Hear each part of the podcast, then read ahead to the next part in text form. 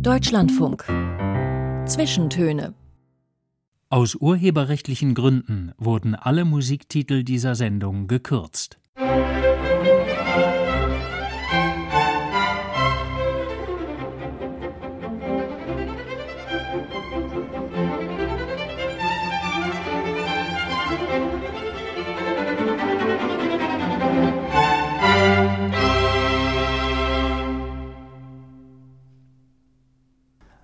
Misstrauen Mörchen. Stil zu haben, das gilt als besondere Auszeichnung. Wer Stil hat, hat Charakter und ist kultiviert und er oder sie hat für diese persönliche Kultur einen besonderen, individuellen, unverwechselbaren Ausdruck gefunden. Mein Gast heute ist Architekt, einer der erfolgreichsten deutschen Architekten überhaupt. Er ist bekannt vor allem für seine Museumsbauten. Die stehen zum Beispiel in Münster, Nürnberg, Dresden, Ahrenshoop, Hohenschwangau oder Frankfurt.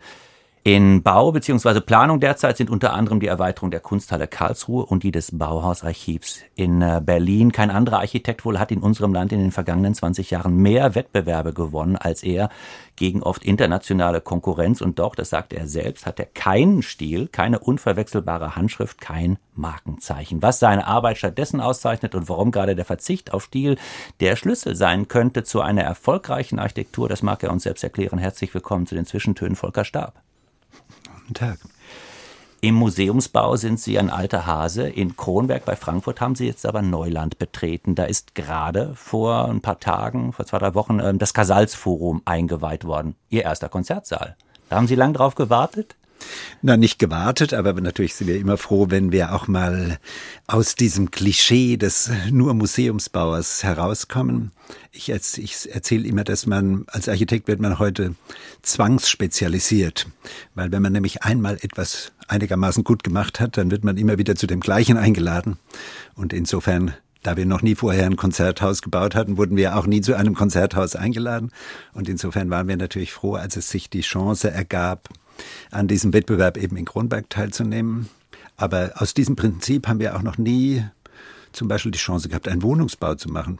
Man ja. traut uns das anscheinend nicht zu. Beschreiben Sie doch mal dieses Gebäude. Was ist das? Na, es ist eigentlich mehr als ein Konzertsaal, weil es eben auch eine, eine Akademie ist, die Kronberg Akademie die ähm, tatsächlich international zu einem der, glaube ich, weltberühmtesten Ausbildungsstätten oder äh, Postgraduate-Stätten für Streicher zählt. Und insofern der Anspruch extrem hoch war an, sagen wir mal, gerade auch akustische Qualitäten dieses Hauses. Und in diesem Haus sind natürlich neben diesem jetzt Kammermusiksaal, ähm, aber auch die ganzen Übungsräume, kleine Vorführräume für die Studierenden untergebracht. Und zusätzlich zu diesem Ganzen war damals noch in dem Programm auch noch ein Hotelbau, der das ganze städtebauliche Ensemble abrundet. Und für uns war das Interessante eigentlich am Anfang, dass das wie ein neuer Stadteingang für Kronberg werden konnte, weil der war damals einfach nicht existent. Man stieg an dem Bahnhof aus und landete auf einem verrotteten Parkdeck. Und diese Situation neu zu ordnen, das war eigentlich für uns die Herausforderung. Sie sind zwangsspezialisiert und werden zu bestimmten Sachen gar nicht eingeladen, weil man vielleicht denkt, der kann das nicht. Haben Sie gedacht, ich kann das auf jeden Fall? Also ich habe das noch nie gemacht, aber wenn mich jemand einlädt und mir die Chance gibt, kein Problem. Ich glaube, auch das erste Museum haben wir gebaut, als wir noch keins gebaut hatten. Und ja. das ist auch immer, wo ich auch eigentlich die Bauherrschaft oder auch die Verwaltung immer ermutigen will, eben auch zum Beispiel jungen Architekten etwas zuzutrauen, weil unser Nürnberger Museum, ich hatte noch kein Museum gebaut. Und ich glaube, es ist nicht das Schlechteste geworden. Also ich glaube, was die Arbeit ausmacht, ist ja, dass man sich auf so ein Thema einfach einlässt, dass man eben Lust hat, auch in diese Welt zum Beispiel dieser Musiker einzutauchen, dass man sich darauf einlässt, was manchmal schwer fällt, wenn einem dann, sagen wir mal, Spezialisten zum Beispiel der Akustik sagen wollen, wie das jetzt auszusehen hat. Aber das ist gleichzeitig auch das Interessante an unserem Beruf, dass man immer wieder in so neue Welten hineingestoßen wird. Das gilt beim Museum, bei der Akademie, aber eben auch bei Forschungsinstituten, die wir viel machen. Also keine weichen Knie bei der Ausführung der Arbeit, bei der Arbeit am neuen Konzertsaal, aber vielleicht bei der Einweihung. Bisher hat dieses Gebäude nur in ihren Plänen, in ihrer Fantasie und dann vielleicht auch auf dem, auf dem Bildschirm existiert. Vielleicht haben sie auch mal ein Modell in ihrem Berliner Büro zusammengebaut. Ich weiß nicht, ob man das heute noch macht. Aber es ist halt doch nicht die wahre Kiste und irgendwann stehen sie in der wahren Kiste. Ist das so wie bei einer, wie man es sich vielleicht vorstellen kann, bei, wie bei einer, weiß ich, einem Dramatiker, der dann seinem eigenen Stück auf einmal ist bei der Premiere oder bei einem Komponisten, der das Stück hört und denkt, habe ich mir anders vorgestellt. Natürlich ist dieses, ähm, diese Eröffnung, das hatte ich auch erzählt an der Eröffnung, dass es für mich so ein bisschen sich angefühlt hat, wie sich für Musiker so eine Art Uraufführung an, mhm. anfühlen muss, weil man natürlich klar zum ersten Mal erlebt, man schaut in die Gesichter und sieht, ob die Menschen das mögen oder nicht. Man äh, kann die Musik hören. Man kann auch dieses Erlebnis der Musik äh, spüren. Insofern war das für, für mich tatsächlich ein sehr schönes Erlebnis jetzt, diese Eröffnung von dem Kassalsform. Mhm. Natürlich gibt es bei uns Modelle, also sowohl was den architektonischen Raum, aber auch von dem Akustiker gab es ein riesiges Modell, wo man eben diese Akustik in einem ganz großen Maßstab sozusagen simuliert hat. Insofern hat man sich schon über verschiedene Medien, natürlich heute auch über 3D-Programme im Computer, konnte man schon sehr genau sehen, wie das nachher aussieht. Aber natürlich dieses Gefühl, es wirklich dann zu erleben und zu hören, ist tatsächlich noch was ganz anderes. Der Akustiker kann so ein Bauwerk nachbessern. Das tun die meisten Akustiker auch. Das ist irgendwie keine, keine wirkliche mathematische Wissenschaft, die Akustik, sondern sehr viel Empirie. Wenn bei Ihnen das Haus einmal steht, dann steht's. Da ist mit Nachbessern nicht mehr viel können sie eigentlich nicht mehr. Ne? Das ist dann vielleicht dann noch ein bisschen anders. Also sprich, die, die Vorstellung muss viel, viel präziser ans Endresultat heranreichen, sonst könnte es auch mal eine böse Überraschung geben. Ja, insofern jetzt Ihre These, dass das keine, keine Wissenschaft ist, würde unser Akustiker wahrscheinlich Ihnen nicht so abnehmen. Mhm. Ähm, weil er sagt natürlich, es ist Wissenschaft. Mhm.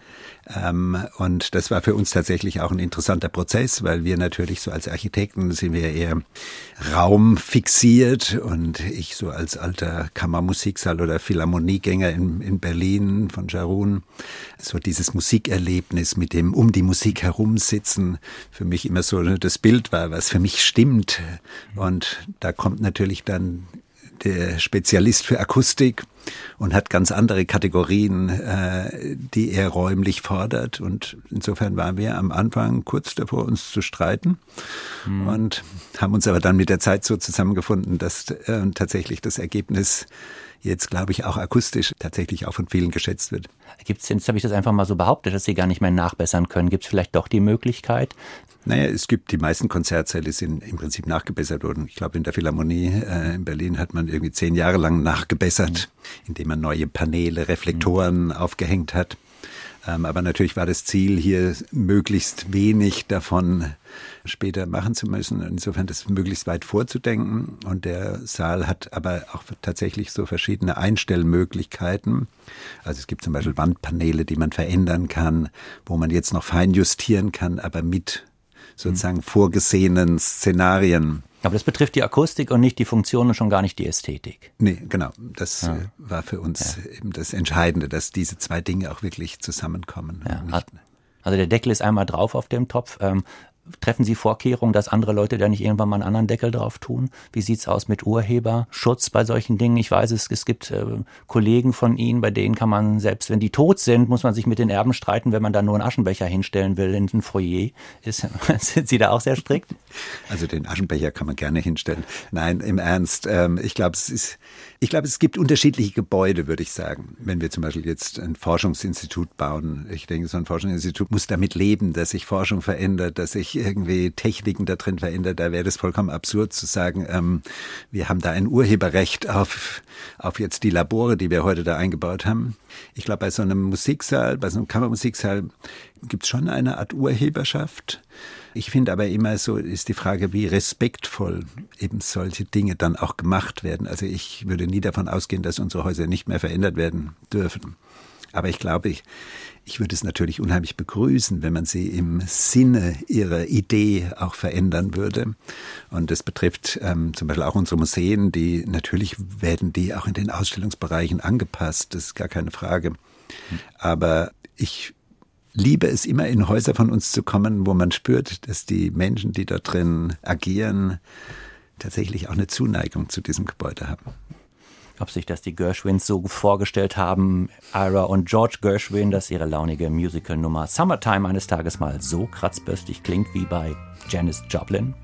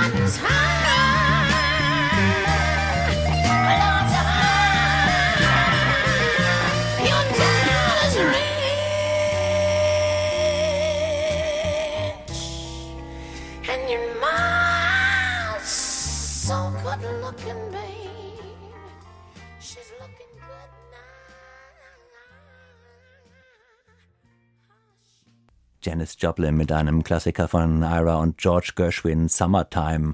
Der Architekt Volker Stab hat sich diese Musik gewünscht. Er ist zu Gast heute in den Zwischentönen. Janis Joplin, klingt das ein bisschen nach Ihrer Jugend?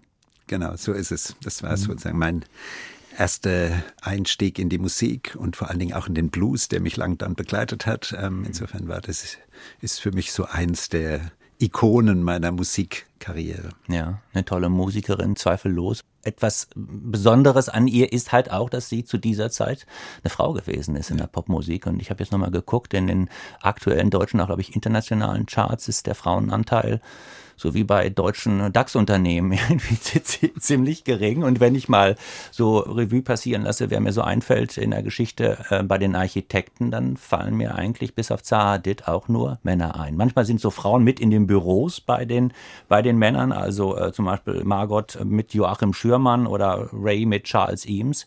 Ja, wobei ich glaube, das ändert sich zurzeit extrem. Also gerade wenn man in die Hochschulen guckt, ist der Frauenanteil schon höher als bei Männern. Allerdings, glaube ich, ist es immer noch so, das merken wir auch in den Büros, dass es natürlich immer schon noch eine auch klassische Rollenverteilung im Familienbild gibt, was oft dazu führt, dass sich Männer früher auch selbstständig machen, vielleicht mehr Risiko eingehen, vielleicht auch eben gerade diese Zeit, wenn dann Kinder kommen, ähm, sich doch noch sozusagen eher dem der Karriere widmen, als das Frauen dann tun. Ich glaube, da ist aber im Moment viel im Umbruch und ich denke schon, dass sich das in den nächsten Jahren ändern wird. Hm. Hat das auch was mit führen können und sich führen lassen wollen zu tun? Also es gibt vielleicht ja in der, in der Musik so die vergleichbare äh, Disziplin des Dirigenten, das ja auch wahnsinnig lange eine, eine Männerdisziplin war, weil einfach da vorne auch sehr in dem Orchester sehr viele Männer gesessen haben. Und selbst die Frauen oft sagen, nee, ich ich kann eigentlich mit einem Mann mich, also von einem Mann die Autorität besser annehmen, einfacher annehmen, als von einer Frau. Ist es, ist es in der Architektur auch so? Nee, ich glaube nicht, dass das heute noch eine Rolle spielt, aber ich denke schon, und wir, wir merken das jetzt auch, es kommt zunehmend, glaube ich, wird sich das auch bei uns im Büro verändern. Und ich, wir haben jetzt gerade so ähm, verschiedene Versuche, auch Frauen in andere Positionen, auch jetzt sagen wir mal, was die, was die Gestaltung anbelangt, zu bringen. Und da merke ich nicht, dass es irgendwie einen Unterschied gibt tatsächlich zwischen zwischen Frauen und Männer Expertise, was auch dieses Führen anbelangt. Hm. Ja, vielleicht stellt man sich das von außen halt auch noch mal ganz anders vor. Also, dass da halt so ein genialischer Mann ist, der dann halt so einen Wahnsinnsentwurf macht und den dann an seine Mitarbeiter, aka äh, Untergebenen weiterreicht, die das dann ausführen. So, genau, das ist ein Klischee, was ja, heute nicht ja. mehr zutrifft, muss man sagen. Das ist, das habe ich allerdings schon noch erlebt als Jugendlicher und ich glaube, da hat sich in den letzten 30, 40 Jahren auch extrem viel getan. So dieses Selbstverständnis eben dieses genialischen Architekten, der die geniale Skizze zu seinen Mitarbeitern runterreicht. Ähm, das ist heute nicht mehr so. Bei uns entstehen tatsächlich ist dieser Entwurfsprozess extrem diskursiv. Also wir, wir bauen Modelle, kann aber vom Praktikanten bis zur, bis zur Mitarbeiterin jeder auch mitreden. Ähm, natürlich kommt es dazu, dass irgendjemand dann auch mal im Zweifelsfall die Entscheidung treffen muss. Mhm. Äh, und das ähm, bin dann in dem Fall ich, aber wir sind im Moment auch gerade dabei, diese Struktur so ein bisschen aufzubrechen, dass das eben auch dann in Zukunft ein bisschen anders laufen kann. Wie groß ist Ihr Büro?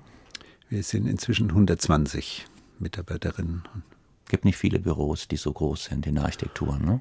Ja, doch, es gibt schon einige in, ich meine, ich glaube, das ist auch so ein deutsches Phänomen. Also wenn man international schaut, in den angelsächsischen Ländern, da gibt es ja Architekturfirmen, sind das ja dann beinahe. Die sind zum Teil haben die tausend Mitarbeiter oder mehr, aber das hat natürlich jetzt nichts mehr so richtig mit dem, mit der Vorstellung von Architektur, wie wir sie betreiben, zu tun, sondern da geht es wirklich eigentlich mehr um Bauabwicklung oder mhm. Baumanagement im besten Sinne. Mhm. Und trotzdem ist es doch ein recht großer Laden mit 100, 120 Mitarbeiterinnen und Mitarbeitern. Wo haben Sie denn gelernt, so einen Laden zu führen, so ein Büro? Gelernt hat man das einfach, indem man es gemacht hat. Mhm. Und wahrscheinlich haben wir natürlich auch das ein oder andere Lehrgeld bezahlt ähm, auf diesem Weg dahin. Aber tatsächlich ist es so, dass man ja auch jetzt, ähm, dass man darauf nicht vorbereitet wird in irgendeinem Sinne. Wir haben weder Betriebswirtschaft noch sonst ähm, irgendwie Management studiert. Auch die Kolleginnen und Kollegen, die das jetzt mitleiten bei uns, kommen alle eigentlich originär aus der Architektur. Aber natürlich ist es auch so ein Wissen, was sich langsam im Büro generiert, was dann sich fortentwickelt, optimiert mhm. wird. Insofern ist das ein Prozess, der bei uns immer weitergeht und sich auch immer wieder verändert, allein schon durch die Mittel, mit denen wir arbeiten. Hätten Sie es gerne gelernt, schon auf der Uni, so ein bisschen? Ach, ich glaube eigentlich ehrlich gesagt, nein. Man lernt es eigentlich am besten, indem man, sagen wir mal, in diesen Strukturen sich bewegt.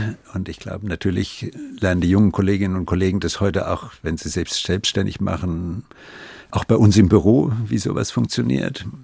Und ich habe die Erfahrung gemacht, dass eigentlich viele Dinge, die man so, sagen wir mal, in der Uni vermeintlich lernt, wie etwas genau funktioniert, dass das, bis man zu dem Punkt kommt, wo man sie anwenden will, eigentlich sich schon so verändert haben, dass sie eigentlich schon keinen Sinn mehr ergeben. Das betrifft zum Beispiel die Bauphysik oder bestimmte konstruktive Dinge, genauso wie solche Management-Dinge. Und dass es wichtig eigentlich ist, dass man sich weiß, wie man sich die Informationen beschafft, wie man das machen kann.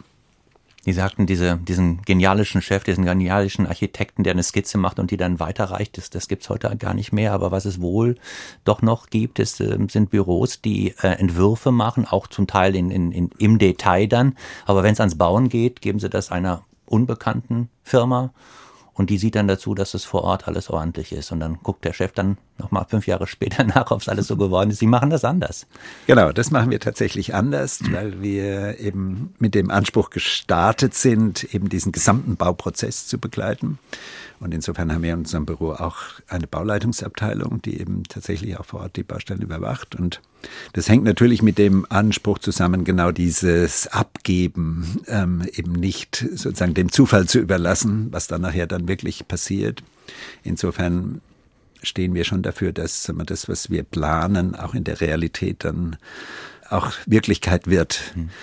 Zumindest soweit es in unseren Möglichkeiten liegt. Aber ähm, ich glaube, das ist schon etwas, womit wir tatsächlich so ein bisschen, ich weiß nicht, manchmal sage ich, wir sind da ein Dinosaurier, weil das tatsächlich etwas ist, was immer mehr ausstirbt. Aber ich bin eigentlich der Überzeugung, dass wir als Architekten uns tatsächlich diese Kompetenzen behalten müssen, sonst mhm. werden wir irgendwie zu so einem peripheren Designer, der eben dann vielleicht noch eine schöne Fassade entwirft und der Rest wird von anderen bestimmt. Mhm. Aber Sie können schon loslassen. Darum geht's nicht. Nee, es geht nicht ums Lossein. Ich glaube, es geht eher um einen Qualitätsanspruch. Also ja. es geht darum, dass vielleicht für manche Häuser eher in der Frage des Bildes entstehen, also das, was ich nachher auf dem, sozusagen in der Architekturzeitschrift sehe. Da braucht es vielleicht nicht so eine Tiefe an Detail. Und ich bin aber der Meinung, dass eigentlich für mich die wirkliche Qualität von Architektur ist, wenn man sich in ihr bewegt, die physische Präsenz von Architektur.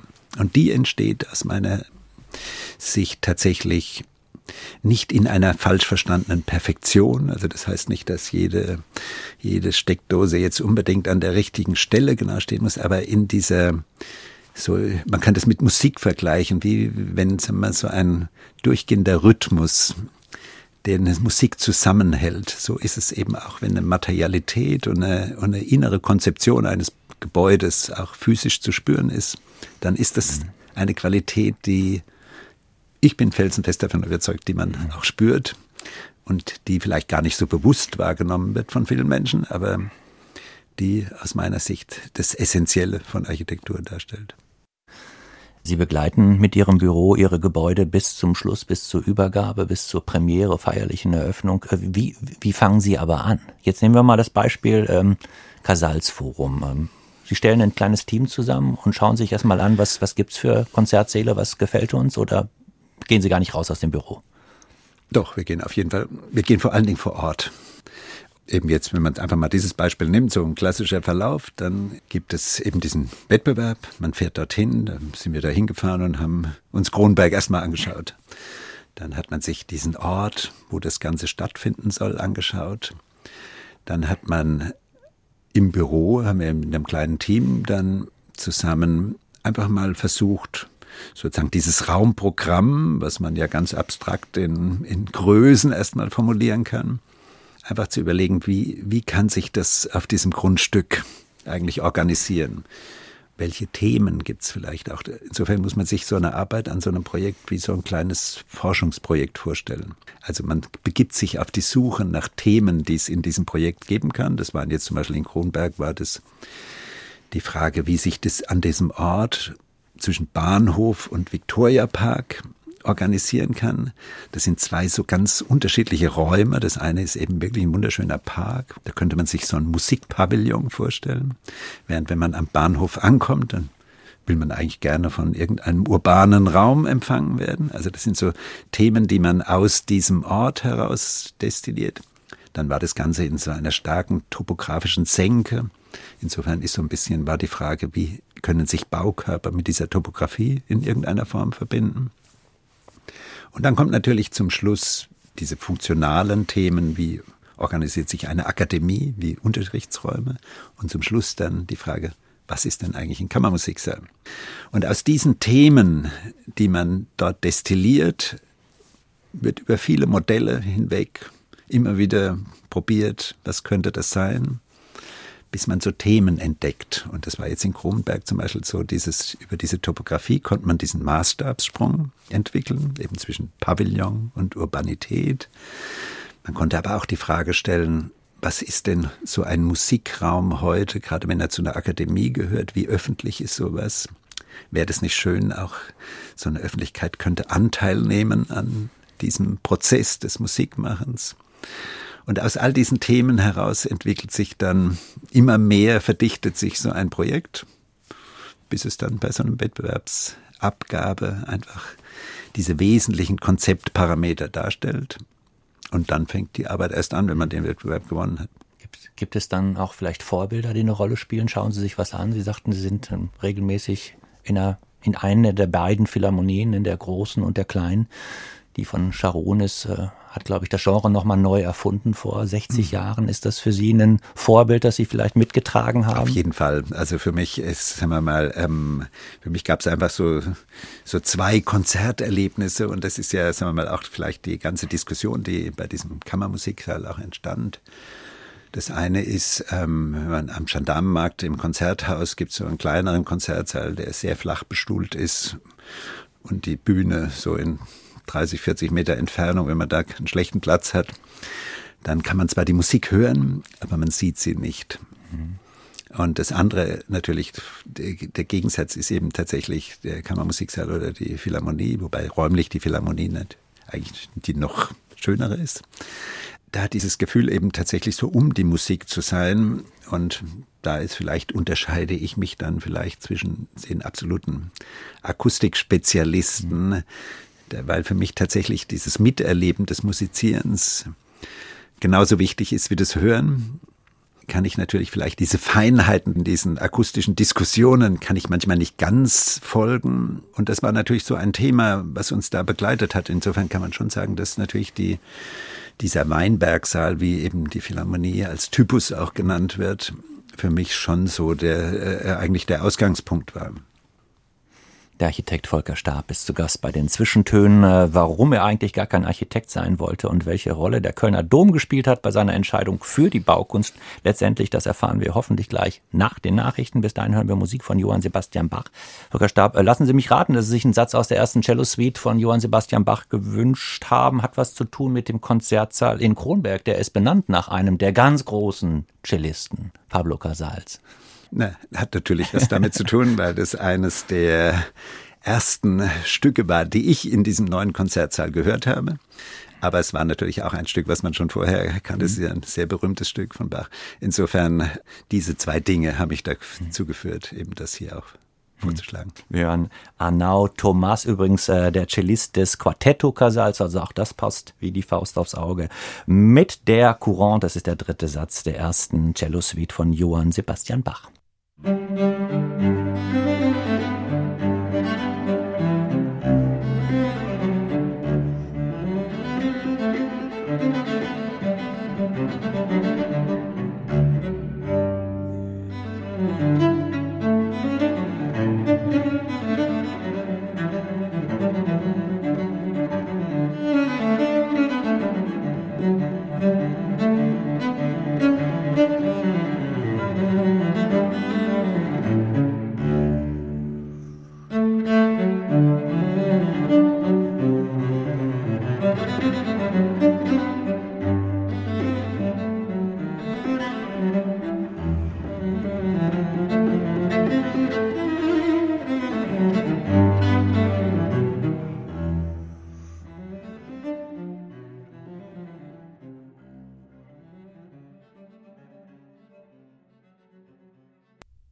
Willkommen zurück zu den Zwischentönen heute mit Raul Mörchen. Mein Gast, der Architekt Volker Stab. Und Herr Stab, lassen Sie uns noch mal kurz zurückgehen zu Ihrem äh, jüngsten Baby zum Kasalsforum in äh, Kronberg. Das ist Architektur zum Hören, dezidiert zum Hören, weil Konzertsaal, aber ist Architektur nicht immer da, auch zum Hören? Also weil man sie halt hört, wenn man in ihr ist?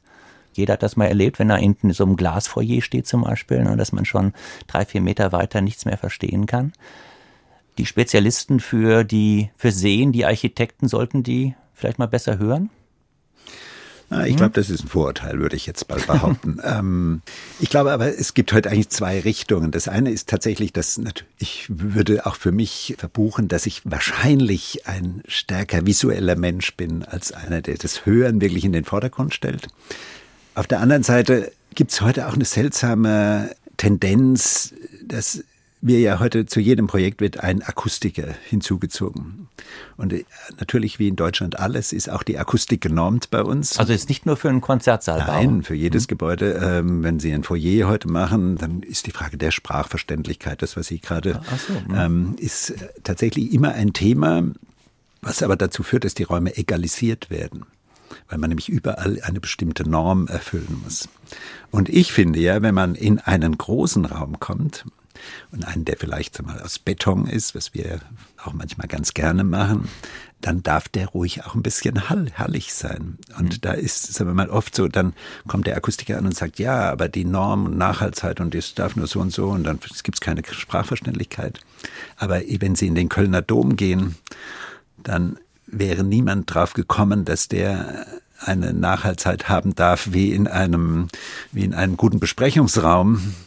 Äh, insofern äh, macht natürlich dieser Zusammenhang zwischen einem Raumerlebnis und einer Akustik, die gehört eben auch irgendwie zusammen. Mhm ein Wort zum nächsten Musikstück. Äh, können wir nur ausschnittsweise hören. Es ist, glaube ich, eine halbe Stunde lang Tedeum, also ein Lobgesang, Tedeum Laudamus von Arvo Pärt, estnischer Komponist. Und äh, apropos großer Raum, Kölner Dom, über den sprechen wir gleich nochmal, aber ähm, wir werden es gleich in der Aufnahme hören. Es ist offensichtlich aufgenommen worden in einem ganz, ganz großen, wahrscheinlich sakralen Raum, in einer großen Kirche. Warum Tedeum, warum Arvo Pärt? Na, das war tatsächlich so ein wunderschönes Erlebnis, was ich in Finnland mal hatte, ähm, in einer Kirche. Ja, das war eigentlich so, wo ich fand, dass mich Musik auf eine Art berührt hat, die ich vorher noch nicht so kannte. Mhm. Da dachte ich ähm, eben, das war das als eigentlich nicht gläubiger Mensch, war das so eine Erfahrung, wo man schon irgendwie so was Spirituelles eigentlich erfahren konnte. Und insofern war das für mich ähm, ja, es war eines der Musikstücke, die mich berührt haben. Gleichwohl, äh, Avo Pert, um da ähm, zu einem Thema zu kommen, ganz kurz noch, bevor wir es hören, äh, was wir eben schon angeschnitten haben. Das wäre ein Komponist, der sagt, jedes, jede gute Musik basiert auf einer guten Zahl.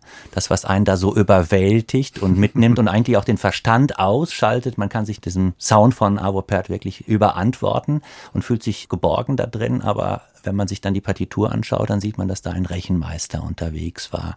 Ähm, vielleicht dann doch nochmal die Frage, das gibt's ja, genau dieses Wort gibt's ja auch äh, in der Architekturtheorie immer mal wieder. Jeder Bau braucht eine gute Zahl. Können Sie was damit anfangen?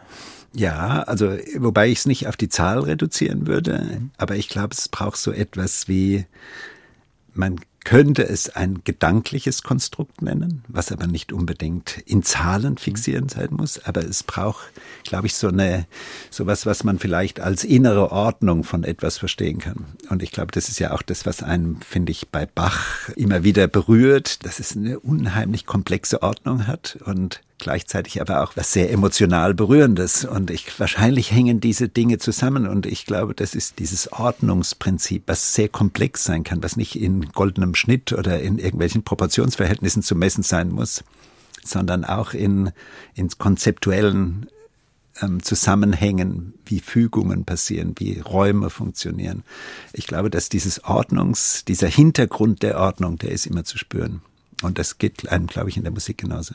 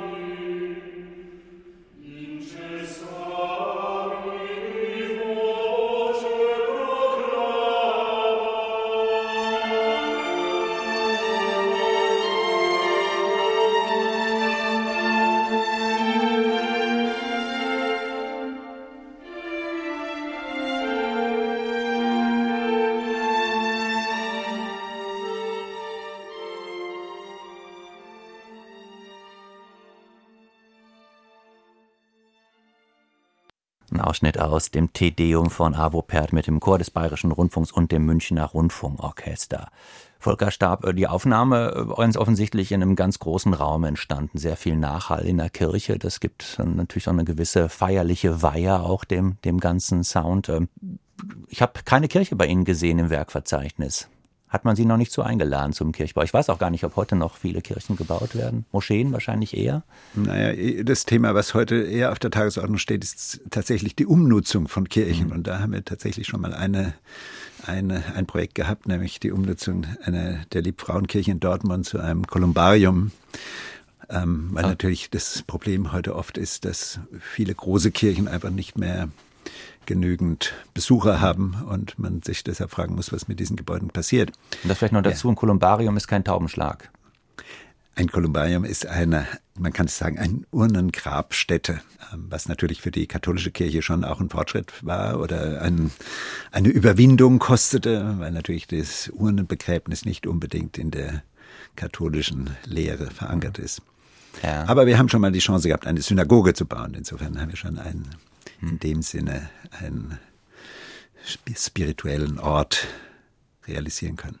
Der Ort der Kirche, das Bauwerk, ähm, hat es für Sie eine bestimmte, vielleicht auch eine bestimmte besondere Aura? Also ich meine, in Holland hat man kein Problem daraus, auch eben kein, kein Uhrengrab zu machen, sondern einen Fahrradladen, wenn Sie das machen? Ach, ich denke, ähm, ich, ich könnte das so, so direkt gar nicht äh, beantworten. Ich glaube, es gibt, ähm, es gibt ja verschiedene Ebenen, auf denen man mhm. so einen Kirchenbau wahrnehmen kann. Das ist eine ist, sagen wir mal, eine architektonische Ebene. Eben, was macht diesen Kirchenraum aus? Und wir haben jetzt gerade in der, in der TU Braunschweig auch eine Arbeit gemacht über eben zum Beispiel Kirchen aus den 60er Jahren im Ruhrgebiet, eben Umnutzungsszenarien. Und da ist natürlich schon immer die Frage, was verträgt so eine Architektur oder was kann ich für eine Nutzung finden, die vielleicht bestimmte Qualitäten eines, eines Ortes auch transportiert in eine weitere Nutzung. Und deshalb glaube ich, kann man das gar nicht so, ich würde das jetzt nicht, nicht sozusagen kategorisch beantworten wollen, dass man nie einen Fahrradladen in eine Kirche machen kann, aber ich glaube, es. Umgedreht keine Kirche in einen Fahrradladen. Das, das, wär, das andere wäre wahrscheinlich unmöglich. ja. Also das würden Sie sagen, dass also nicht kategorisch Nein sagen. Ne? Nein, nicht kategorisch. Ich glaube, es hängt von, es hängt einfach von der räumlichen Disposition dieser Kirche, aber auch von ihrer, sagen wir, letztendlich auch von ihrer räumlichen Qualität, inwieweit man das möchte, dass man äh, so ein, es gibt ja viele Beispiele, die, wo dann die Kirchenräume einfach vollkommen zugebaut wurden und man eigentlich sich fragt, ob man noch irgendwas davon spürt, dass das jemals eine Kirche war. Deshalb finde ich immer, muss es spezifisch auf, die, auf, den, auf diese Aufgabe hin beantworten. Ist der Museumsbau das, was der Kirchenbau mal gewesen ist heute für den Architekt, nämlich die Königsdisziplin?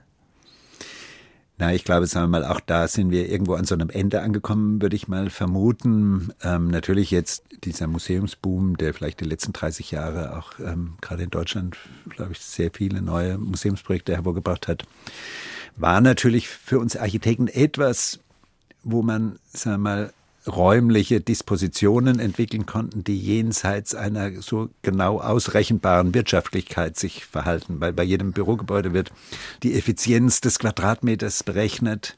Und das ist natürlich etwas, was im Museum einfach kaum möglich ist. Man kann ungefähr Größenordnungen ähm, festlegen, aber man kann nicht die Rendite eines Quadratmeters Museumsraums berechnen.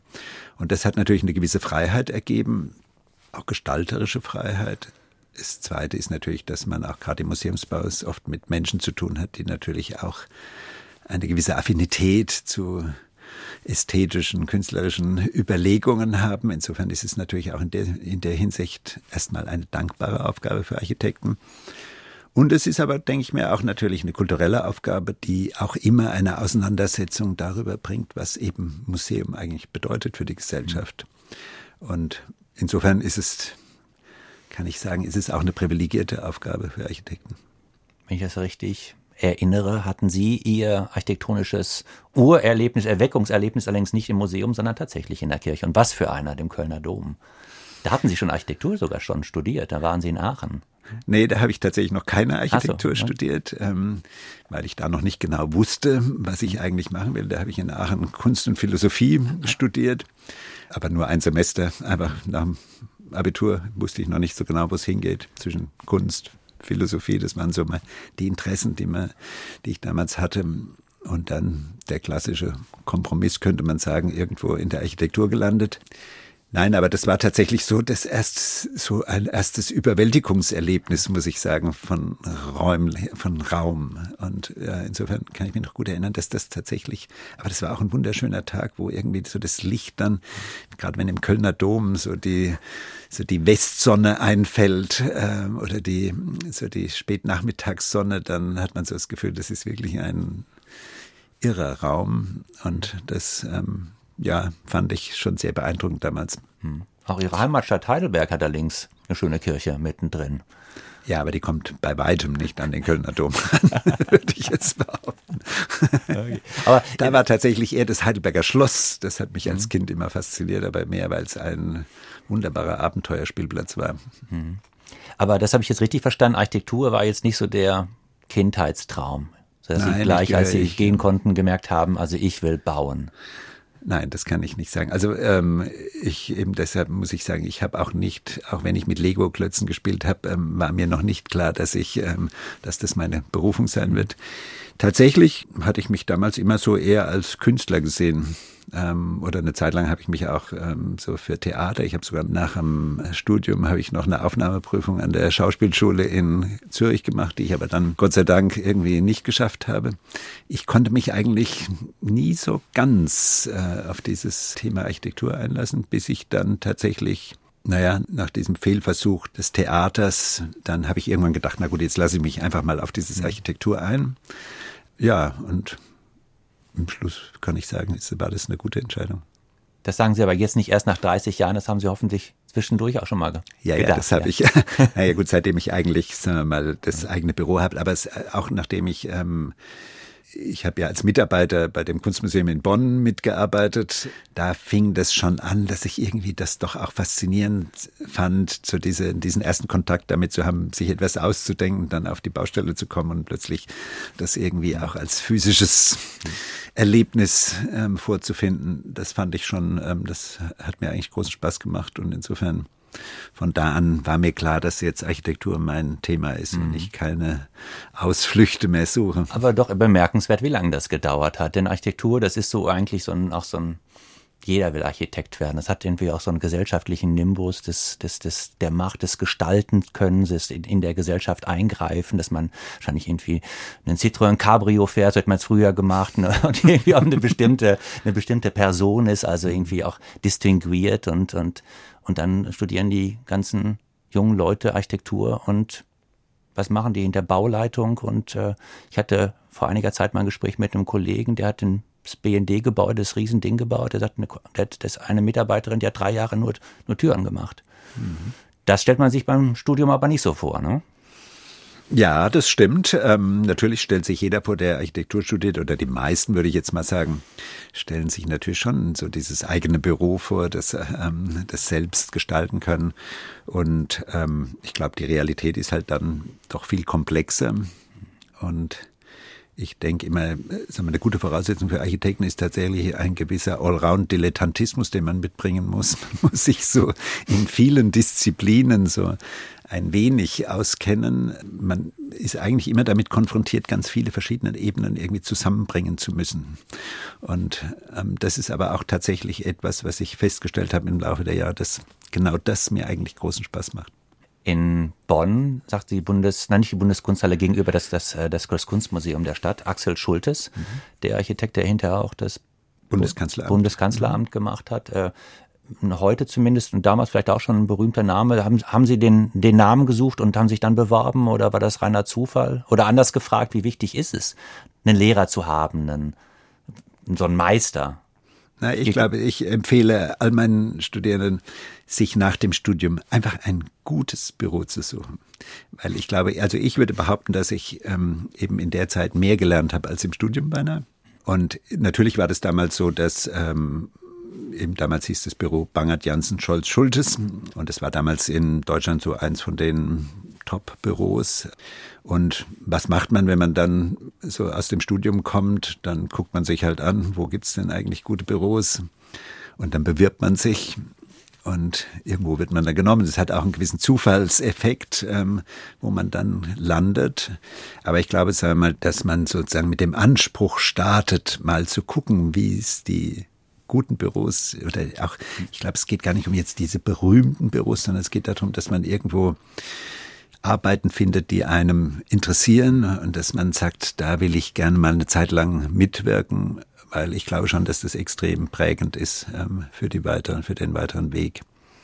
Relativ früh ist Ihnen offensichtlich auch klar geworden, dass Sie nicht in einem Büro bleiben wollen, also immer nur das ausführen, was ein anderer ihnen vorlegt, also nicht ihr Leben lang zum Beispiel Türen machen wollen, sondern dass sie was eigenes machen wollen. Jetzt stellt man sich vor, der erste kleine Schritt raus ist vielleicht, dass dann irgendwie ein Onkel anruft und sagt, ich habe gehört, du machst Architektur, ich wollte hier mal noch mal einen Anbau ans Haus setzen. Nein, was machen Sie?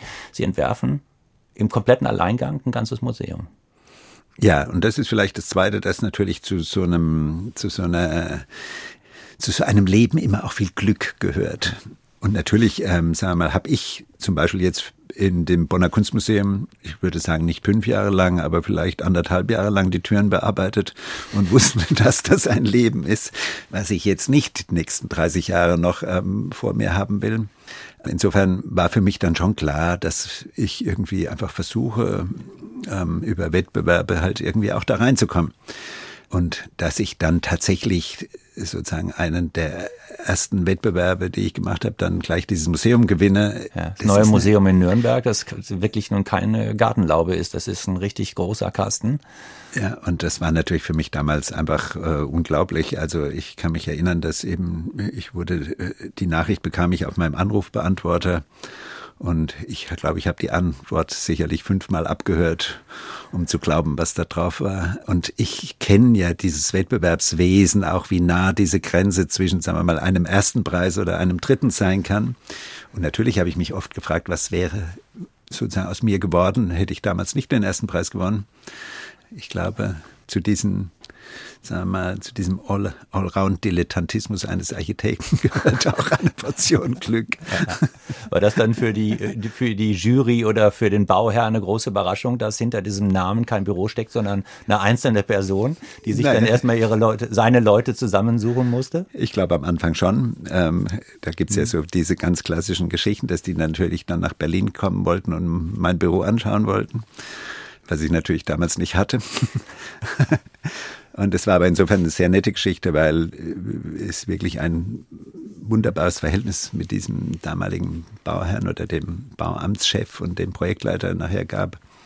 Und die erzählten immer, wie sie genau gemerkt haben, dass das, was ich da vorgeführt habe, dass das nicht ganz äh, echt ist, weil ich mir mit Freunden zusammen hatten wir auch so eine Fabriketage und da habe ich halt fünf Tische behauptet, dass wir da schon irgendwie schon irgendwelche Projekte noch im Werden sind. Ähm, aber das war relativ durchschaubar, aber sie, es hat sie nicht davon abgehalten, tatsächlich mir das Vertrauen zu schenken, eben dieses Haus auch zu bauen. Wobei mir natürlich diese Erfahrung in Bonn dabei auch geholfen hat. Aber natürlich, das äh, sage ich auch heute immer wieder, wenn es darum geht, dass man eben bei all unseren komplizierten Verfahren heute junge Architekten eigentlich kaum noch eine Chance haben, an solche Projekte ranzukommen, weil man schon 20 Computerarbeitsplätze und Projektleiter mit 15 Jahren Berufserfahrung vorweisen muss. Das ist nicht immer das Ausschlaggebende. Wenn Sie sagen, wenn Sie jetzt das Museum, was da jetzt seit 30, nein, nicht seit 30 Jahren haben Sie es geplant und seit ein bisschen mehr als 20 Jahren steht es nun in Nürnberg, das, das neue Museum. Wenn Sie sich das anschauen, dass da eigentlich schon das meiste von Stab drin gewesen ist. Also von außen betrachtet würde ich das fast sagen. Es gibt auf jeden Fall diese, schon diese unglaublich elegante Treppe. Treppen sind bei Ihnen eigentlich so ein dann doch vielleicht ein Markenzeichen in der Architektur, die sonst keine Markenzeichen haben möchte. Und sie haben einen Platz geschaffen. Auch das ist etwas, was sich eigentlich durchzieht durch ihr Werk. Da, wo keiner war, ist plötzlich ein Platz. Die Möglichkeit eines sozialen Erlebens, haben Sie das Gefühl gehabt, da habe ich schon das, die Karten auf den Tisch gelegt? Naja, ja? es gibt zumindest viele Themen, die ich heute noch genauso relevant empfinde. Das ist schon so. Vieles würde man vielleicht trotzdem heute vielleicht anders machen als damals. Aber natürlich dieses Interesse für, sagen wir so stadträumliche Situationen, dass eben Architektur dann mehr ist als nur das Objekt, was man hinstellt. Das zieht sich, glaube ich, durch unsere ganze Arbeit. Dann die Treppen ist natürlich einfach, es hat was mit der Bewegung durch den Raum zu tun, dass das sozusagen das Überwinden von Etagen auch irgendwie zu dieser Dramaturgie des Raums gehört. Insofern sind das alles Themen, die heute irgendwie immer noch relevant sind, aber es, es verändert sich eben manchmal der Fokus, manchmal natürlich auch gesellschaftliche Themen, wie Nachhaltigkeit oder so. Das war vielleicht damals noch nicht so ein wahnsinniges Thema. Und insofern glaube ich, eben ist es eher eine Art von Haltung, die diese Projekte verbindet, als dass es ähm, jetzt eine bestimmte Form ist. Also es gibt ja Architekten, die immer den gleiche die gleiche Fensterfarbe benutzen und die gleiche. Das ist eben so eine Ebene, die mich tatsächlich nicht interessiert. Und das ist ja vielleicht das, was manchmal so als Stil auch vermeintlich ähm, wahrgenommen wird. Richard Meyer immer weiß oder mhm. ähm, und so. Und ich glaube, das ist die Ebene ist einfach nicht so interessant für mich. Und insofern gibt's aber hinter dieser formalen Ebene schon Themen, die sich eigentlich durch unsere ganze Arbeit hindurchziehen. Jetzt machen wir einen ziemlich großen Sprung geografisch von Nürnberg nach Brasilien. Ein Wort vielleicht zum nächsten Titel. Ernesto Nazareth, Odeon. Das ist tatsächlich ein Titel, der, sag mal, eben eigentlich wie zufällig zu mir gekommen ist. Ähm, das sind ja manchmal so, da geht's mir mit der Musik wie mit vielen anderen Dingen, dass man ähm, plötzlich irgendwo im, man fährt mit dem Auto zum Beispiel irgendwo und hört plötzlich ein Stück, was man noch nie gehört hat, einen Namen, den ich noch nie gehört hatte. Und da gibt's ja das wunderbare Instrument, dass man auf dem Handy Musikstücke erkennen kann. Und das mache ich zum Beispiel, das passiert mir jetzt ganz oft, dass ich irgendwelche Dinge, die ich eigentlich noch nie gehört habe und die ich ähm, einfach durch Zufall entdecke. Und das war zum Beispiel so ein Ding. Und da ich auch, ähm, auch auf dem Klavier dilettiere, um im Allround-Dilettantismus in dem Bild des Allround-Dilettanten zu bleiben, ähm, war das so ein Stück, was mir so gut gefallen hat und was ich dann eben auch ähm, selber spiele. Allerdings hier jetzt natürlich nicht.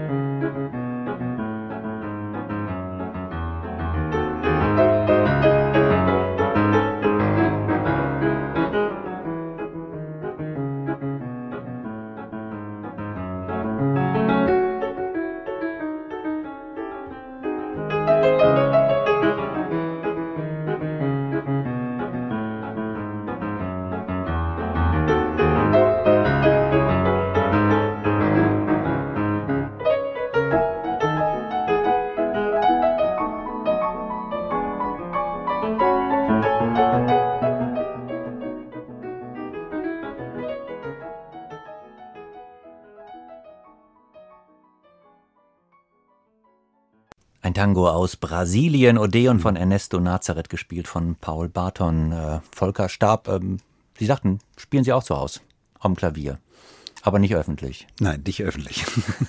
zu meiner eigenen Entspannung.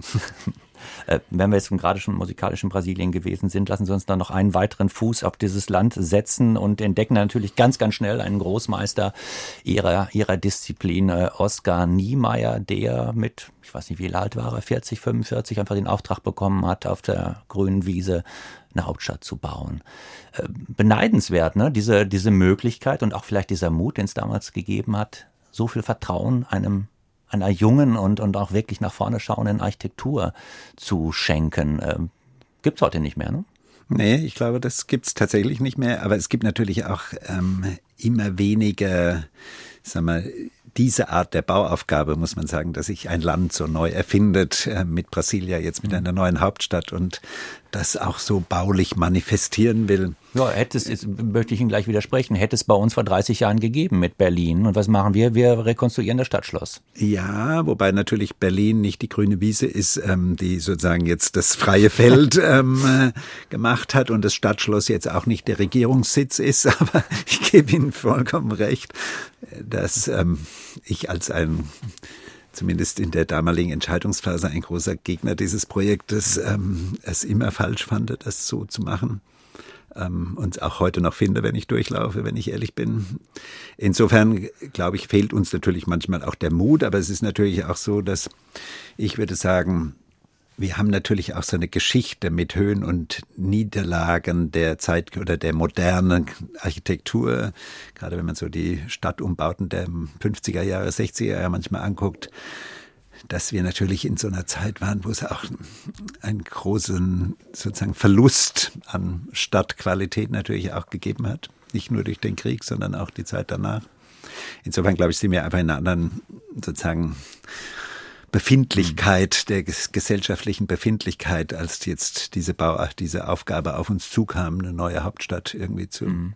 entwickeln. Habe ich da jetzt rausgehört, dass Sie sagen, äh, Sie können verstehen die Menschen, die eine gewisse Sorge, äh, was die neue Architektur angeht, an den Tag legen, weil die Architektur in den letzten 60, 70 Jahren oder vor 60, 70 Jahren vielleicht auch mal Wege eingeschlagen hat, die gesellschaftlich nicht so gut waren? Naja, ich denke es einmal, ähm, ich würde es jetzt eher auf sagen städtebauliche Konzepte ähm, fokussieren. Das natürlich, wenn man sich heute Stuttgart oder ähm, manche andere Städte anschaut, wo sozusagen das Primat des Verkehrs äh, sozusagen vollkommen rigoros durch Stadtlandschaften geschlagen wurden, dass das Themen sind, die man heute so nicht mehr machen würde. Und ich glaube, das ist ja so eine, so eine grundlegende Erfahrung vielleicht auch die man sozusagen aus diesen Postulaten des städtebaulichen, äh, der, der 20er Jahre des letzten Jahrhunderts sehen kann. So dieses Reduzieren auf funktionalistische Systeme, die man sozusagen in dieser Reinheit einfach, wo man einfach festgestellt hat, dass Stadt einfach komplexer ist als nur die Organisation von Funktionen oder, oder Verkehren oder Belichtungssystemen. Ähm, und insofern glaube ich schon, dass es sagen wir mal, immer eine Art dogmatische Postulierung gibt und dann gibt es die Gegenreaktion darauf. Das könnte man dann sozusagen, das war dann ein Stück weit die Postmoderne. Und diese Sehnsucht, plötzlich das Alte wieder zu haben, ist natürlich auch eine Reaktion auf die, eben das vermeintlich gute Alte, was ja oft ähm, auch wiederum selbst in einem Klischee endet. Ähm, insofern, ja, ich glaube, was uns gut tut, ist die Stadt einfach so komplexer wahrzunehmen. Und ich, ich habe das Gefühl, dass das auch so eine Entwicklung ist, die schon auch im Moment stattfindet. In Berlin wären Sie beinahe Nachbar geworden von einem Großmeister der Moderne, Mies van der Rohe, mit ihrem Beitrag zum Wettbewerb für das Museum der Moderne. Am Ende haben sie dann leider nicht das Rennen gemacht. Äh, leider, das, das ist nicht meine private Meinung, das finden viele andere auch äh, und äh, sprechen bei dem Siegesentwurf von den beiden sehr berühmten Kollegen in der Schweiz von der großen Scheune. Das hat mittlerweile wirklich überall die Runde gemacht, aber wie dem auch sei. Diese diese neue Nationalgalerie von äh, Mies van der Rohe gerade sehr aufwendig äh, saniert, eine echte Ikone der Nachkriegsmoderne von einem der einflussreichsten Architekten des 20. Jahrhunderts. Dem Namen nach eine Galerie, ein Museum, was man da sieht und auf der ganzen Welt bewundert, das ist im Grunde genommen, also dieser große Kasten mit den Stahlträgern und diesen riesigen Glasscheiben dazwischen, das ist gar kein Museum, das ist ein riesiger Windfang. Äh, würden Sie da als Architekt heute ein Auge zudrücken und sagen, also Thema verfehlt, aber sieht halt super aus? Hm? Ich finde, es ist ein großartiges Gebäude. tatsächlich. Und ich finde tatsächlich die Argumentation, dass es ein Windfang ist, die finde ich tatsächlich natürlich eigentlich ungehörig. Ähm, nein, ich finde, natürlich sieht man dem Haus an, dass es eine Gebäudeidee, die formuliert wird. Es ist eine wie archaische Konstruktion von Architektur. Und ich glaube, das ähm, macht auch so diese Kraft dieses Hauses aus. Und ich fand ja immer, ich habe mich ähm, auch viel gefragt, weil wir ja, sagen wir, immer so diese Frage dieses, dieser Einbindung in so spezifische örtliche Qualitäten, so ist ja so eins unserer Themen. Und natürlich macht ja die Nationalgalerie genau das Gegenteil. Sie, sie postuliert sozusagen ihre ihre eigene Idee als und tatsächlich bin ich immer wieder fasziniert, wenn ich an dem Haus vorbeikomme dass es aber eben die Kraft hat, auch diesen Ort sozusagen zu sortieren. Es hat so eine, innere Kraft dieses Hauses oder so eine starke Kraft, dass es eigentlich gar nicht kontextuell sein muss, sondern es, ist, es schafft selber den Kontext. Mhm. Und das macht es ja wiederum auch schwierig, in der Nachbarschaft von diesem starken Gebäude eben etwas Neues zu errichten. Und ähm, ja, das ist tatsächlich, ähm, ich ich bin ein großer Fan von diesem Haus, auch wenn ich natürlich unsere Architektur eigentlich ganz anders äh, begreife als das, was da passiert ist. Wenn man an diesem Gebäude vorbeigeht, wenn man, und schon mal zwei, drei Sachen von Mies van der Rohe gesehen hat, sagt, sieht man sofort, ja, das, das, muss, das muss einer sein, wenn man es nicht schon vorher gewusst hat. Gibt es das auch bei Ihnen, dass man vorbeigeht und sagt, ja, das muss ein Stab sein? Glaube ich nicht, nein. Das gibt es nicht. Und warum nicht? Naja, das hängt natürlich ja. damit zusammen, dass, dass ich glaube, wenn man sich damit beschäftigt, könnte ich mir schon vorstellen, dass es Menschen gibt, die merken, dass vielleicht eine Verwandtschaft zwischen unseren Häusern besteht. Aber sie ist halt nicht so, sie ist nicht erstens nicht formal und sie ist auch nicht so offensichtlich. Und das hängt natürlich schon damit zusammen, dass ich mich eben immer dagegen gewehrt habe, so eine Art Repertoire zu entwickeln, was wir immer wiederholen, auch weil ich es immer tatsächlich vielleicht auch ein bisschen langweilig fände, immer sozusagen die die 20., 30. Wiederholung von unserem Formrepertoire zu produzieren, sondern eigentlich ist ja das, was, was mich interessiert, ist immer so dieses Herausfinden, was könnte jetzt für eine bestimmte Programmatik oder für einen bestimmten Ort eben eine räumliche strukturelle Antwort sein. Und natürlich kommt man nicht drum rum, dass man irgendwie Erfahrungen mit sich rumträgt, die dann doch wiederum zu Dingen führt. Sie haben vorhin schon die Treppen erwähnt, die dann natürlich eben auch immer wieder in Variationen wahrscheinlich vorkommen. Aber es ist nicht die Ambition, sozusagen jedes Mal irgendwelche Dinge wiederzuverwenden, sondern wenn ich es könnte, was man eben nicht kann, ist, mhm. würde ich am liebsten sozusagen vollkommen unvoreingenommen in ein neues Projekt gehen. Allerdings mit der Erfahrung der vorangegangenen. Mhm. Und das ist natürlich in Wirklichkeit nicht möglich. Man trägt immer etwas mit, man trägt auch Vorlieben mit sich rum, man trägt äh, trotzdem ein gewisses Repertoire mit sich, was man, wo man gar nicht drum rumkommt, das auch wieder anzuwenden. Haben Sie richtig verstanden, Architektur erstmal als Problemlösung, eine Aufgabe zu verstehen und dann was dafür zu finden? Das klang jetzt oder könnte zu einer sehr pragmatischen Architektur führen, nicht unbedingt zu einer schönen. Ja, ähm, aber ich, deshalb würde ich auch Problemlösung nicht das richtige Wort finden.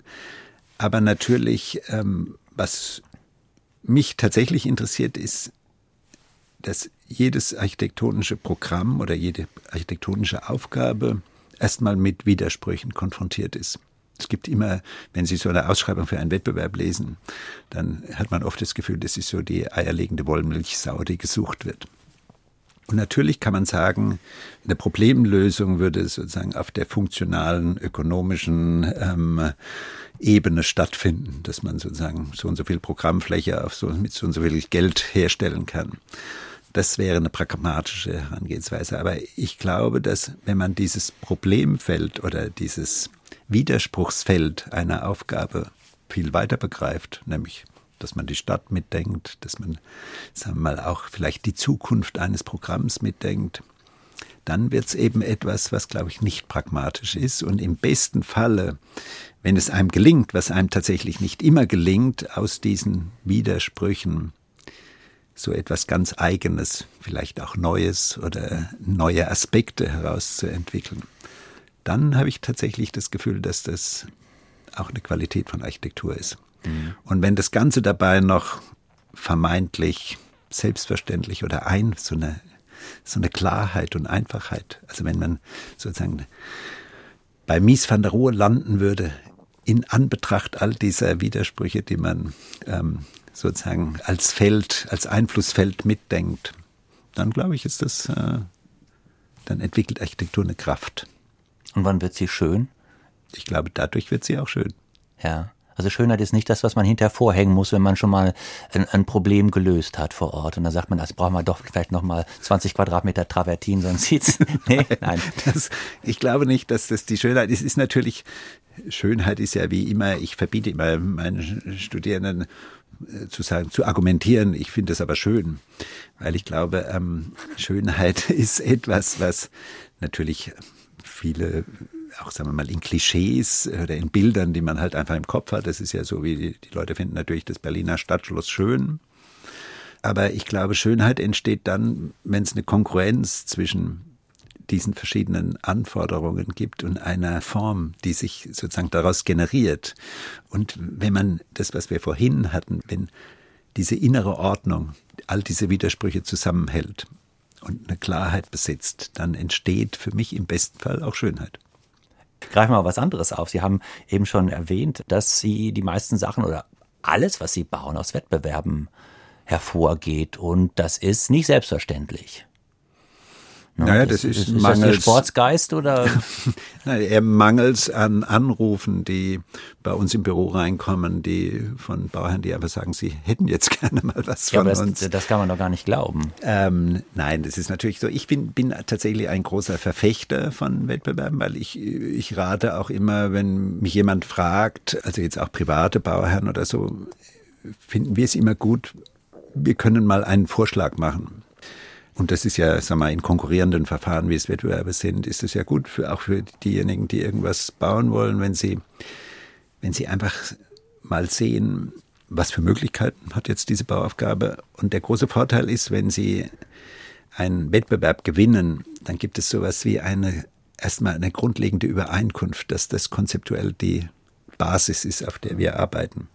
Was ja ganz anders ist, wenn sie, wenn sie sozusagen mit dem weißen Blatt und dem Bauherrin oder der Bauherrn zusammen anfangen. Wir haben schon ein paar Mal versucht, ein Einfamilienhaus zu planen, was aber immer an der, sozusagen, an der entweder ist die Ehe geschieden worden über diesem Projekt oder die ähm, man konnte sich nicht einigen oder war irgendwie hatte man so das Gefühl oder das Projekt war eine Art Selbstfindungs ähm, sozusagen der Bauherrnschaft ähm, und insofern und da gab es eben genau diese Grundlage nicht. Und das Schöne an einem Wettbewerbsergebnis, wenn man sozusagen sagt, ja, das ist eigentlich das, worauf wir jetzt aufbauen wollen, ist, dass es schon mal so eine Grundlage gibt. Ja. Und das macht die weitere Planung extrem viel einfacher. Ich habe so nachgeguckt, Sie haben 72 Wettbewerbe gewonnen, wenn ich richtig gezählt habe. Das ist ich habe nicht mitgezählt. Und, und, aber ich glaube, es gibt nicht viele Kolleginnen und Kollegen, die da mithalten können. Da ist wahrscheinlich auch ein, äh, ein, Gefühl dafür erwachsen, wie man sowas knackt, wie man die, die es ausschreiben, davon überzeugt, dass man die beste Lösung hat für die Aufgabe, oder? Naja gut, natürlich gehört das auch dazu, dass man irgendwie äh, natürlich mit jedem Wettbewerb auch Überzeugungsarbeit leisten muss. Aber es gehört, glaube ich, auch irgendwie so eine Art es ist tatsächlich wie so eine Art sportliches, äh, sportliche Eigenschaft oder so eine Art ähm, es macht mir einfach tatsächlich Spaß, so Dinge vorzuschlagen und dann zu gucken, eben, ob die, sagen wir mal, ob die ankommen. Ich meine, wir haben noch mehr Wettbewerbe verloren als die, die wir gewonnen haben. Insofern glaube ich auch so dieses, dieses, dass man sich nicht entmutigen lässt oder das ist eben gar nicht so unbedingt. Natürlich kommt es darauf an, dass man irgendwie auch dann Wettbewerbe gewinnt, aber eigentlich so dieses Machen eines Beitrags und auch selber daran, sagen wir, Dinge zu entdecken, die einen interessieren, die einem Spaß machen. Das ist erstmal, ich glaube, wenn das die Grundlage ist für diese Arbeit, dann ist es nachher zweitrangig, ob er gewonnen wird oder nicht. Fürs Büro ist es natürlich nicht zweitrangig, ob er gewonnen wird oder nicht, weil es natürlich auch eine Art von materieller Grundlage für, die, für das Büro darstellt. Aber ich glaube, so dieses, es ist einfach, ja, ich kann sagen, ich könnte sagen, mir macht das einfach Spaß. Und da setzen Sie jetzt nicht Ihre Praktikanten ran, da ist der Chef selbst dabei bei den Wettbewerben. Ja, also bis jetzt ähm, ist es so, dass ich bei jedem Wettbewerb dabei war, wobei wir jetzt gerade anfangen, weil natürlich auch mein Alter ist ja auch so, dass man irgendwie auch absehen kann, dass das ja nicht ewig geht. Ja, Sie sind jetzt 65, ne? 64, 64 bin ich im ja. Moment, ja. ja. Insofern, sagen wir mal, ähm, das ist ja das Phänomen bei Architekten, dass sie irgendwie bis 50 als junge Architekten gelten und dann sozusagen schlagartig schon kurz vor dem Rentenalter stehen. Insofern, gerade bei so einem Büro mit 120 Leuten muss man sich natürlich irgendwann Gedanken machen, kann man ja nicht einfach die Tür abschließen und sagen, so, das war's jetzt. Ähm, insofern sind wir im Moment tatsächlich dabei, auch dieses Prinzip so ein bisschen zu erweitern. Wir haben jetzt gerade irgendwie auch angefangen, dass ich mich mal aus einem Wettbewerb ganz rausgehalten habe, der prompt gewonnen wurde. Insofern ähm, ist es eben auch, wir müssen jetzt einfach gucken, dass das auch so langsam sich sozusagen auch verselbstständigt, dieses Büro, was zugegebenermaßen nicht ganz einfach ist. Ja. Aber ich denke, das ist ja etwas, dem man auch realistisch entgegenblicken muss, dass das so ist, dass wir leider irgendwie auch eine begrenzte Halbwertszeit haben. Hm. Bob Dylan hören wir jetzt. Mit Janis Joplin sind wir gestartet in unserer, in, im ersten Teil unserer Sendung. Das jetzt ja auch, das war so ein bisschen, glaube ich, eine Jugendliebe, das habe ich noch behalten. Äh, Bob Dylan ist so gleiche Generation, auch so riecht das nach äh, Jeansjacke und, und erster Liebe für Sie? Nee, ich fand eigentlich eher der Titel passt zu dem Thema, was wir gerade besprochen haben. Ja, Knocking on Heaven's Door, an die Pforte des Himmels klopfen. Gut, mhm. hören wir von Bob Dylan.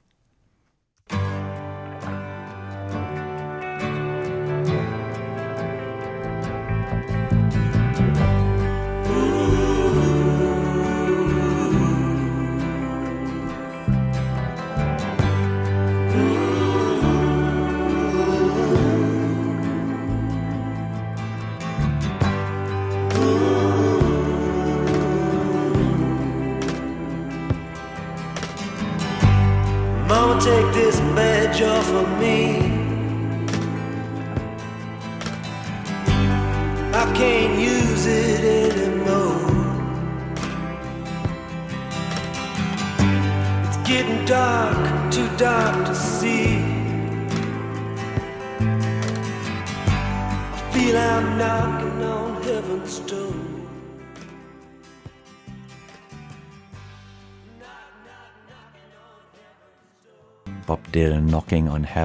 Volker Stab, mein Gast heute in den Zwischentönen. Der Architekt hat sich diese Musik gewünscht. Ähm, Herr Stab, ähm, diese Popkultur hat einen ziemlichen Bedeutungswandel und auch Imagewandel hinter sich. Bob Dylan hat vor ein paar Jahren den Nobelpreis bekommen, hat er sich wahrscheinlich in 60er, 70er Jahren auch nicht vorgestellt, als er Stücke wie dieses hier geschrieben hat. Ähm, Gibt es einen Bedeutungswandel der Baukunst in dieser Zeit? Ich glaube schon, wobei ich glaube auch die Baukunst hat natürlich immer sozusagen ihre Höhen und Tiefen gehabt und ähm, ich glaube, natürlich schwankt sie immer zwischen pragmatischem Bedürfniserfüllung und kulturellem Anspruch. Also ich glaube, diese Schere, die gab es schon immer. Ich meine, wenn man die vor 150 Jahren oder so, waren natürlich viele Aufgaben, die heute von Architekten erledigt werden, waren einfach Baumeister, die sozusagen vielleicht erstmal auch gar nicht den Anspruch Architektur für sich formuliert haben, aber die einfach ein solides bauliches Wissen hatten. Ich glaube, auch in den gesellschaftlichen Diskussionen spielt natürlich diese Rolle der Architektur auch immer immer eine Frage, wo die Präferenzen gesellschaftlich im Moment gerade liegen. Und da kann man natürlich sagen, ist sie natürlich gerade in Zeiten wie im Moment mit all den Krisen, die um uns rum sind, mag manche Architekturdiskussion für viele vielleicht auch irrelevant erscheinen in der glitzernden Immobilienwelt gibt es so einen Begriff, das heißt, der heißt der Architektenhaus. Und wenn man mal so guckt, ähm, wo, also wahrscheinlich ist das so das Äquivalent zum Designermöbel, ne? Also das, natürlich muss ein Haus ein Architekt gehabt haben. Aber äh, was auffällt, dass die wenigsten Architekten in Architektenhäusern wohnen. Sie auch nicht. Doch. Doch? Ja. Haben Sie sich einer ja, selbst ein Haus gebaut? Ja, genau. Ich habe den Fehler begangen, mir selbst ein Haus oh, zu bauen. Ja. Das ist aber jetzt erst neulich passiert, oder? Vor ja. vier Jahren sind wir da eingezogen.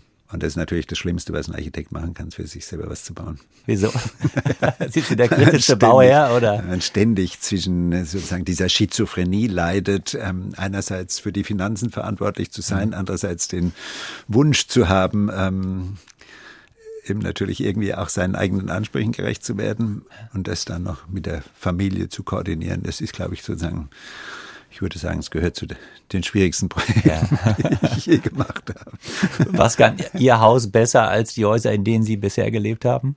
Naja, eigentlich würde ich jetzt sagen, es kann erstmal jetzt nicht unbedingt was besser. Ähm, es tatsächlich mussten wir aus dem Haus raus, wo wir gewohnt hatten und lustigerweise ähm, ergab sich mehr oder weniger durch Zufall, äh, dass schräg gegenüber von dem Ort, wo wir gewohnt haben, ein kleines Grundstück ähm, zu verkaufen war, was ich ganz zufällig ähm, im Internet gefunden hatte. Und dann dachte ich, das ist jetzt der Wink mit dem Zaunfall, da muss ich das jetzt wohl machen.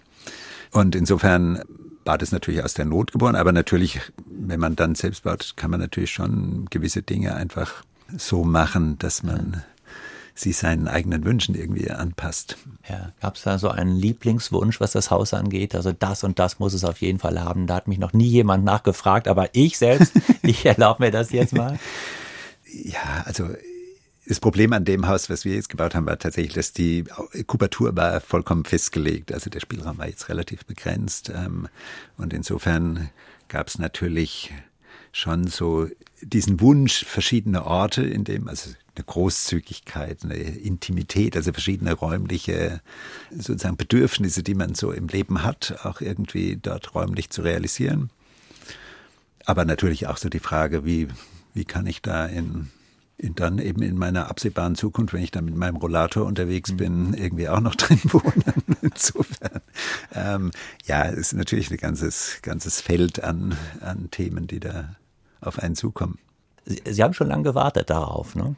Naja gut, man muss sagen, das ist auch äh, tatsächlich äh, das Klischee des Architekten, der immer mit dem Porsche rumfährt und in seiner äh, extremen Villa lebt, äh, seiner 500 Quadratmeter Villa mit drei Garagenstellplätzen. Das ist ja ein Klischee. Also tatsächlich, sagen wir mal, jetzt in Berlin wirtschaftlich gesehen in so einer Großstadt was selbst zu bauen ist war ich auch nie der Meinung, dass ich das jetzt irgendwie für mich realisieren könnte oder sollte, zumal ich eben mir nie vorstellen konnte, irgendwo an der Peripherie in so einem Einfamilienhaus zu leben. Ähm, und insofern war jetzt auch das wieder ein extremer Zufall, der sozusagen mehr oder weniger mir vor die Füße gefallen ist, dass es dieses kleine, ganz kleine Grundstück da gab. Insofern ähm, war das eigentlich jetzt nicht unbedingt mein Plan oder die Idee, dass ich das irgendwie jetzt im Zentrum von Berlin irgendwie realisieren kann. Ich wünsche Ihnen noch viele, viele gute Jahre in Ihrem Haus und äh, viele Wettbewerbsgewinne für Ihr großes Büro. Volker Staff hat mich sehr gefreut, dass Sie heute bei uns waren. Ja, vielen Dank. In den Zwischentönen nächste Woche, da begrüßt übrigens mein Kollege Julius Stucke den Maler Paul Schrader. Mein Name ist Raul Mörchen, mein Gast heute war der Architekt Volker Stab und der hat für das Finale Musik ausgesucht von Franz Schubert, das Impromptu, Deutschverzeichnis 899 in Gestur, gespielt von Wladimir Horowitz.